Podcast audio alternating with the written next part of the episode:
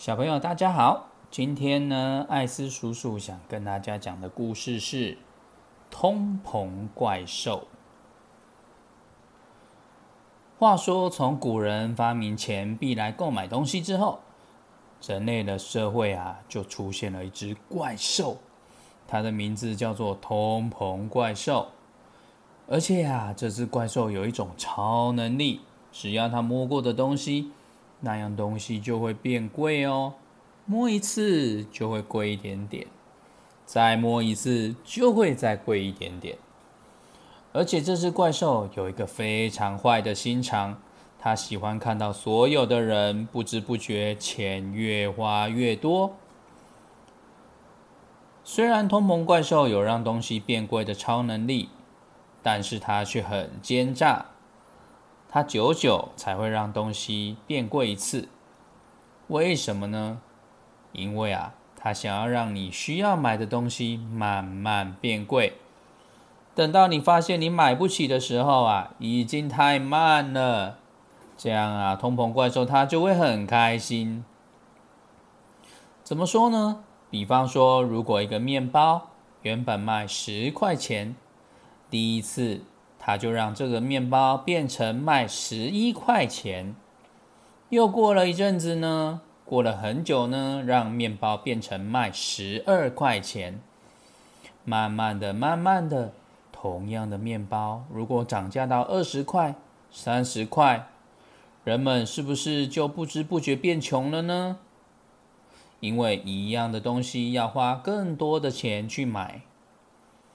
让人们要花更多的钱去买一样的东西，这会让通膨怪兽非常的开心。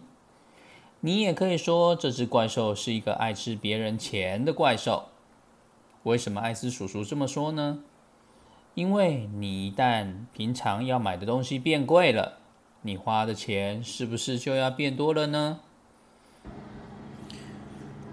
就好像你的钱钱被通膨怪兽吃掉一样。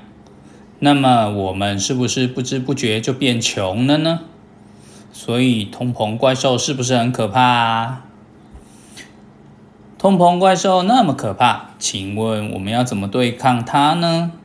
好险，这个世界存在一个正义魔法师，他的名字叫做富利。富利魔法师也有一种超强的魔法，就是他摸过的钱呐。过了一段时间之后，就会慢慢的变多。但是他这个能力不能太常用，而且如果钱太少，他摸了虽然会变多，但是也只会增加一点点。所以如果要对抗通膨怪兽，福利魔法师还需要一个好帮手，一个正义骑士。他的名字就叫做存钱。存钱骑士有一个很善良的心。他总是有办法鼓励人们养成存钱的习惯，并且不乱花钱在不需要的东西。他总是告诉人们，平常辛苦工作的钱呐，大家一定要记得多存点钱起来，先把钱存起来，剩下的再拿来用，这样才能等到复利魔法师来帮忙啊！而且，存钱骑士总是不断的告诫大家。买东西啊，要买必要的就好了，不是买想要的。有了存钱骑士的帮忙，人们就可以好好的把钱存起来，等待复利魔法师的到来。这样，人们的财富就会慢慢越变越多了。等到人们的财富变到够多的时候，就不用太害怕通膨怪兽的攻击了。小朋友。在我们现实的世界也有通膨怪兽哦，它就是通货膨胀。在我们生活的世界里，虽然没有真的怪兽，但是东西的价格经过一年、两年、三年、五年之后，真的会变贵哦。举个例子来说，像艾斯叔叔的两个小孩，很喜欢新干线机器人，还有机器战士。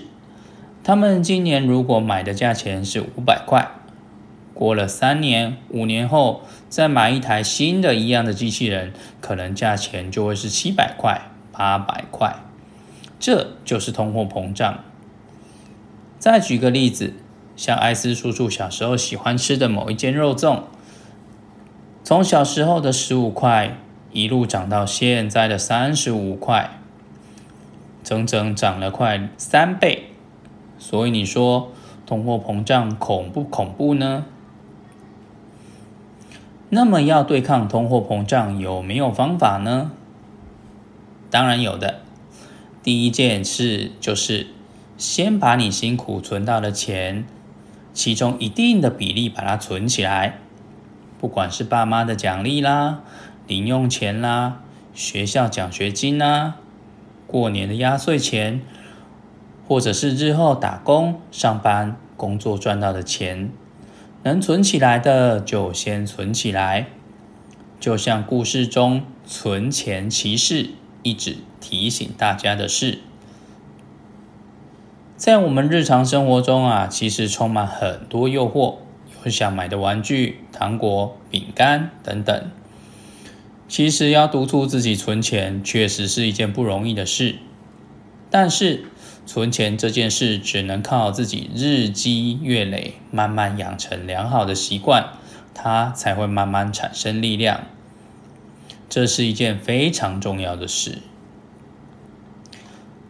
第二件事情呢，就是要想办法用钱赚钱，找到像复利魔法师的投资工具，把钱投资在会替你生产钱钱的投资工具上，然后用时间复利，慢慢累积你的财富。记得不要急，一步一步稳稳的累积自己的财富，这才是最重要的。至于像复利魔法师一样的投资工具，艾斯叔叔会在日后再慢慢加以说明。今天的故事就到这里为止喽，谢谢大家的收听。